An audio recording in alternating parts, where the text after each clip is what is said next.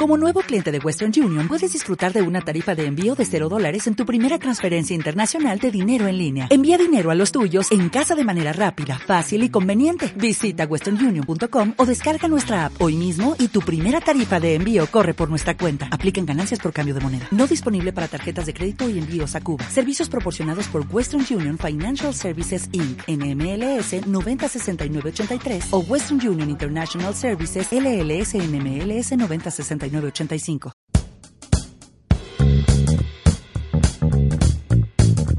¿Qué es calidad? Esa es una pregunta que puede tener una gran diversidad de respuestas. Es un término bastante relativo que puede llegar a tener muchas interpretaciones. Según la norma ISO 9000, la calidad es el nivel en el que un conjunto de características cumple con los requisitos.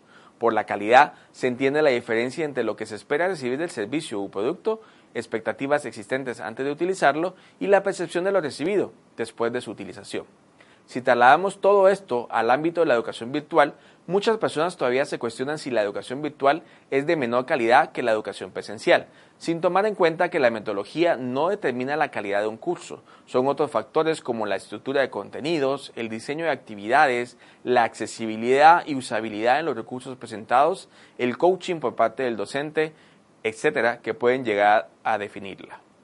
Otras personas lo asocian a cantidad, suponiendo que entre más recursos de aprendizaje, videos, actividades se tienen disponibles en el curso, es sinónimo de buena calidad. Sin embargo, entre mejor tengamos definidos los parámetros o criterios a evaluar, tendremos una mejor medida de la evaluación. Desde mi punto de vista, algunos parámetros a considerar en el término de calidad deberían responder las siguientes preguntas. Si el curso presenta una estructura general, contenido útil y actualizado, si el curso tiene suficientes prácticas y ejercicios, si hay objetivos claros en el curso, si se identifica la metodología de trabajo y entrega de tareas, si se incluye diferentes tipos de evaluación, por ejemplo la diagnóstica, sumativa, formativa en diferentes momentos o tiempos del curso, si la retroalimentación de los tutores es buena, a tiempo y útil en el momento que pueda brindar información, retroalimentación en cada uno de los espacios de los foros, si se mantiene la motivación del estudiante a lo largo del curso. Más adelante revisaremos los estándares de calidad que se han considerado para este tipo de formación y cómo pueden ser implementados y evaluados.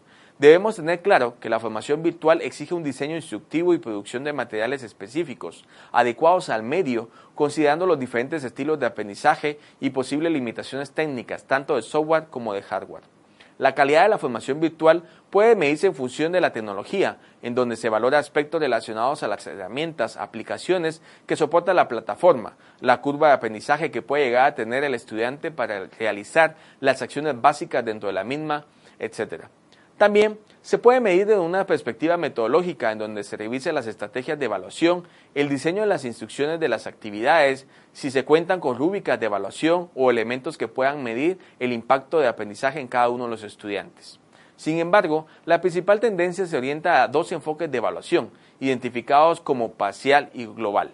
El enfoque parcial evalúa principalmente los aspectos como la actividad formativa, los materiales de formación, las plataformas tecnológicas, la relación costo-beneficio, mientras que en el enfoque global considera dos aspectos, los sistemas de evaluación enfocados en modelos, normas de calidad, estándares y calidad total, así como los sistemas basados en la práctica del benchmarking.